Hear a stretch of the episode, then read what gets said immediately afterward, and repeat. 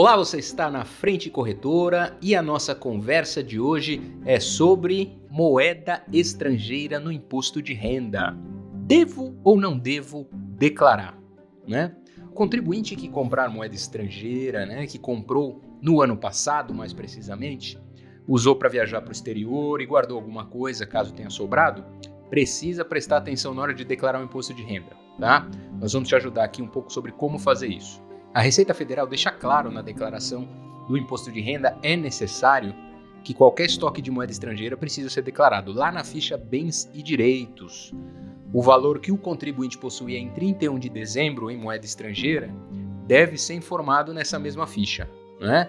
Ele deve listar no campo discriminação, além do valor total, o custo médio de aquisição e da cotação em reais, tá bom? Nada de usar dólar aí. No campo Situação em 31 de dezembro, deve ser informado o valor total em reais, então, considerando o custo de aquisição, esse valor efetivamente pago na época da aquisição de moeda, tá? Por isso é importante observar esse fato de que o custo da moeda adquirida é exatamente o valor pago total em reais. Você também pode, em alguns casos, fazer a declaração de venda de moeda estrangeira, né, que é o ganho de capital. Esse ganho de capital é o lucro obtido com a venda de qualquer ativo. Neste caso aqui, venda de moeda estrangeira, mas ele se aplica a outros bens, propriedades, fundos de investimento, de diversas formas, tá? Conforme a instrução normativa 84 de 2001 da Secretaria da Receita Federal, a diferença positiva entre o valor de alienação dos bens, ou seja, né, de venda e esse custo de aquisição, é o que origina essa, esse ganho de capital. Existe um programa específico no, no, no site da Receita que se chama GCAP.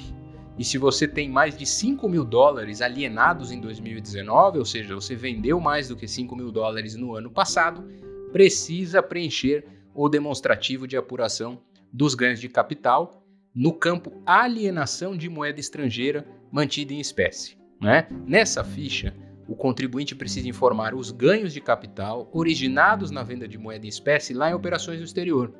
O processo ideal, correto, né, é recolher ao longo do ano o IR por meio do GCAP, que é esse software, né? O que inclusive facilita o preenchimento da ficha no programa de declaração do IR, tá bom? Em qualquer dúvida, você consulta o seu contador de confiança, né? Existem várias dúvidas no mercado, por exemplo, transferências entre Contas brasileiras e estrangeiras precisam ser declaradas? A resposta é sim.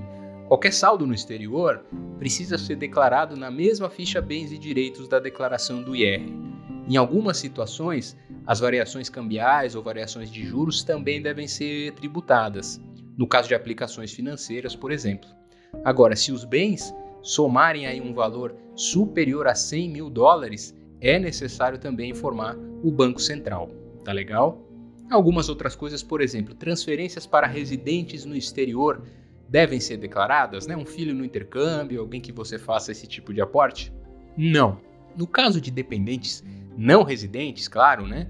Mas que no momento estão morando no exterior, não há a incidência do IR. Agora, se em 31 de dezembro havia algum saldo na conta em nome desse declarante do imposto ou do dependente, a conta sim precisa constar na ficha bens e direitos com essa informação.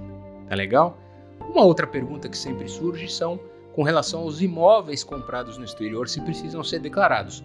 Naturalmente que sim, né? também na ficha de bens e direitos.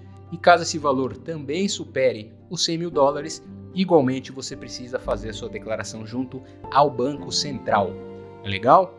Fique conosco sempre aqui no nosso canal. Vá lá em www.frentecorretora.com.br blog. Conheça um pouco mais sobre esse artigo e não deixe de seguir as nossas próximas postagens e os nossos próximos podcasts. Tá legal? Muito obrigado e até a próxima.